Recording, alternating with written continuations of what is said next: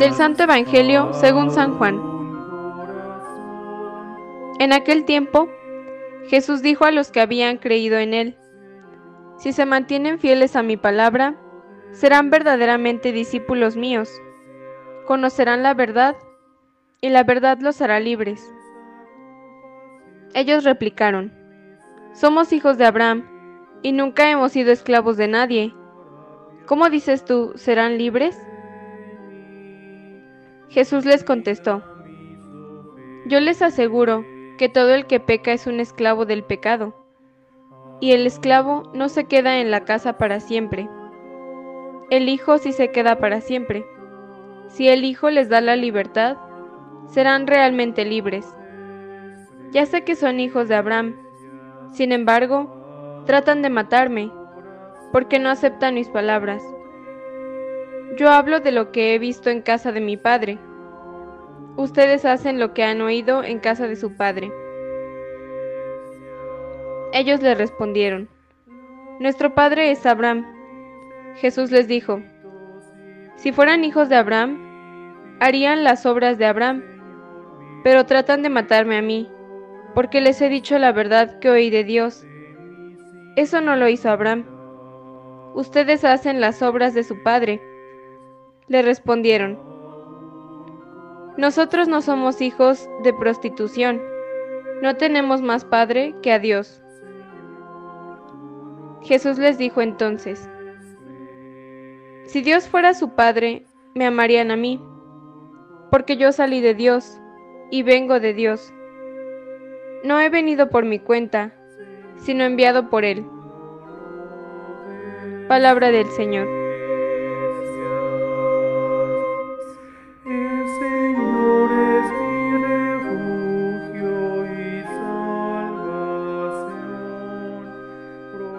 El Espíritu de Dios nos ayude a responder dócilmente a su llamado penitencial y que su gracia salvadora esté siempre con ustedes.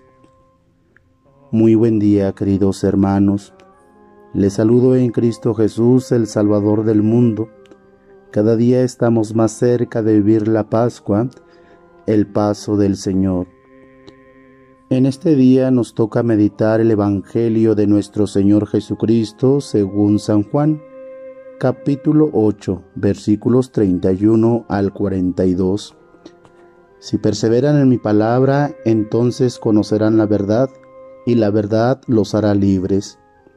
Jesús une la voluntad a la fe en Él y en su mensaje. Es la buena nueva que nos confirma que Dios se preocupa de nosotros, y nos ama tal como somos, cualquiera que sea nuestra situación.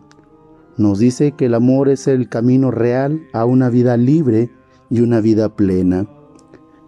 Dentro de este marco, también Jesús establece que una esclavitud puede ser a veces tan imperceptible como presente en el pecado. El pecado es la esclavitud y la atadura al mundo.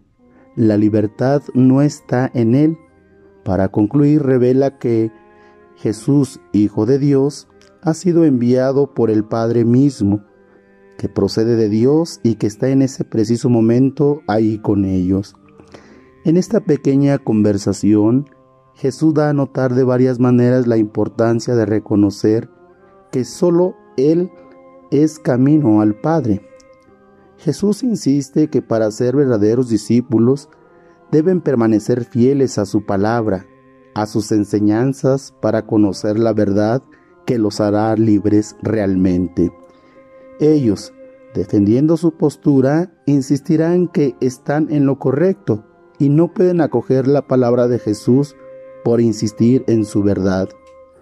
Por eso podemos afirmar que ser discípulos de Jesús es entender lo que significa seguirlo, para descubrir y vivir la verdad que nos haga libres.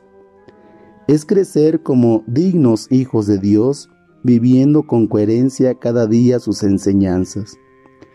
Estamos en este tiempo de cuaresma. Detengámonos a meditar en nuestro papel de seguidores de Cristo. Busquemos con afán en cada una de nuestras actividades esa verdad que nos haga libres del pecado, de las ataduras de la incoherencia, de cada día y que sea Jesucristo el buen pastor que lleve a buen término esta cuaresma para así poder resucitar a una vida nueva, una vida en su persona que transforma al hombre. Que así sea.